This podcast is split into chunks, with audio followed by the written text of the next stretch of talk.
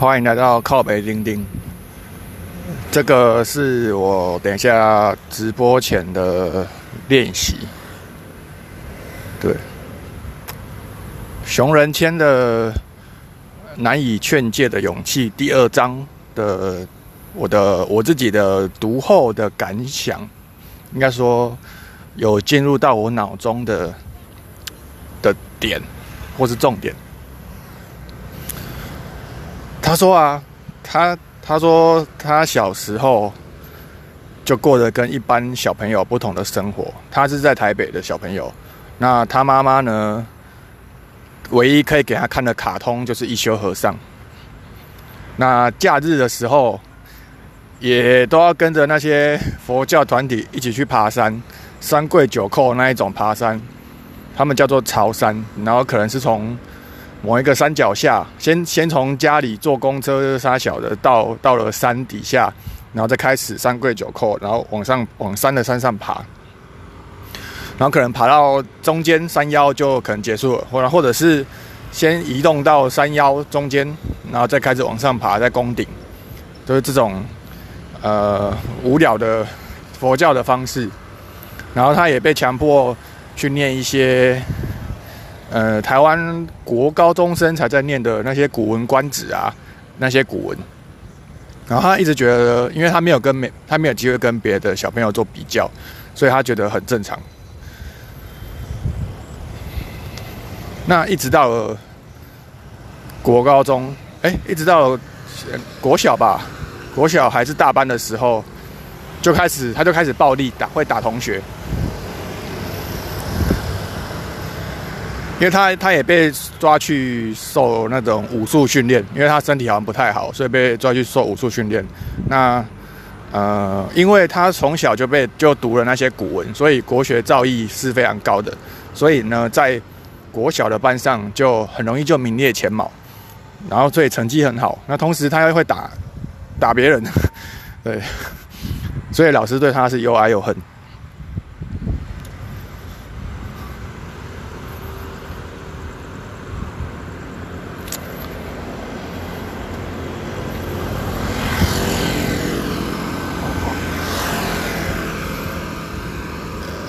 呃，他说啊，他有一件事情，他他现在想起来都觉得很恐怖。他小时候做了一件事情，他觉得毛骨悚然。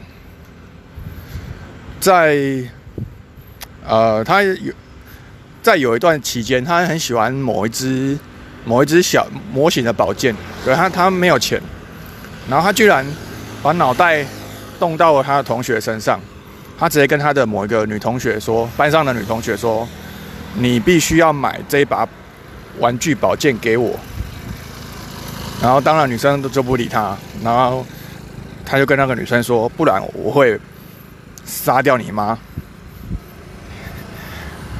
然后女生当然是不太相信嘛，然后熊仁谦他说他知道人性的心理是怎样，然后于是呢，在第二天上上学之后，他就。去跟那个女生说：“你今天是你妈妈带你来载你来上学，对不对？”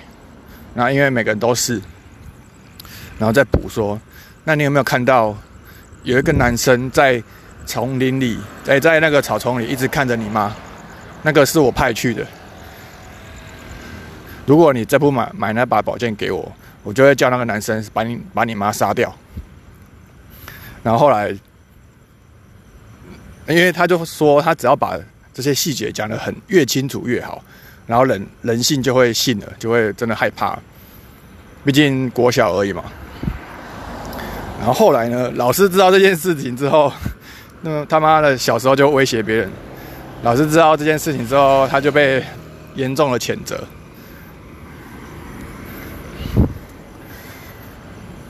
呃，然后。他要讲的是不是为什么小时候这么的，就是这么的又会读书又会打架？到底问题在哪里？那他的解释就是，因为啊，他小时候的环境都在被接受一些太温文儒雅的学习，所以他没有他精力无从发泄。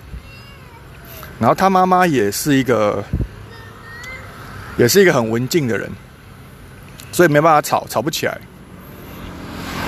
就造成了压力，压力没有办法释放，所以就后来就使用打人的方式，打同学的方式来释放压力。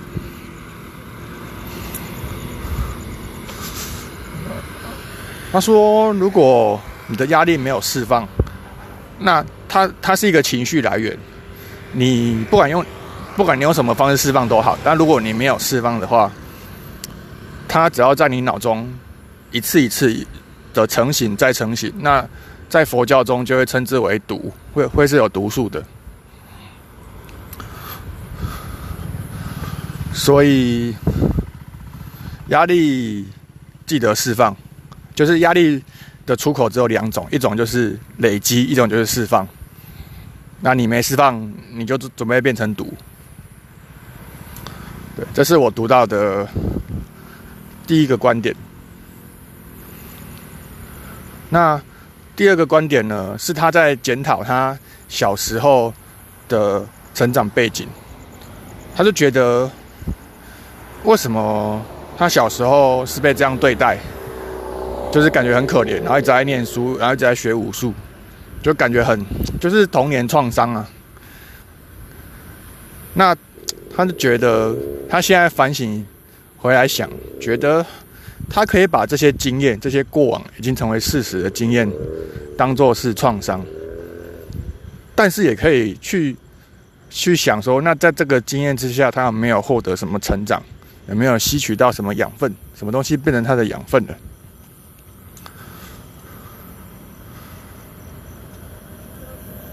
我觉得这个概念就是不能再好了，一百分。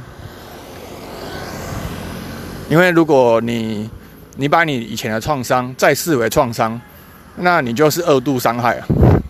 对。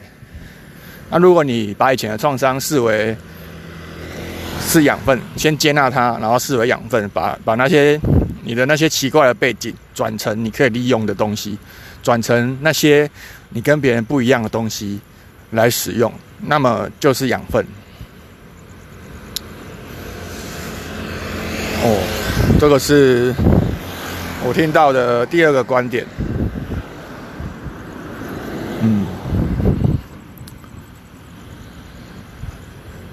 今天今天坐我旁边的同事居然主动跟我讲话，然后让我觉得，哎呦，同事的。同事的那个亲近度加一，因为本来可能是负一百，然后下午不知道为什么，一个比较 PM 吧，PM 的角色忽然问我有没有时间加入讨论，一起讨论 UI 的会议，所以我就加入了，大概好像六七个吧，对，让我觉得好像终于有点融入了。对，不然我都觉得不知道什么时候被会不会之前，对吧？然后一整天我就观察他们，观察他们的步调，然后感受一下，嗯，对吧？大概就这样吧。嗯，对吧？我脸书做了，我的脸书跟 YouTube 做了四次的直播，让我觉得很一边害怕，一边觉得，哎，我好像挑战了自。自己的害怕的这个状态，觉得很不错。好，大家拜拜。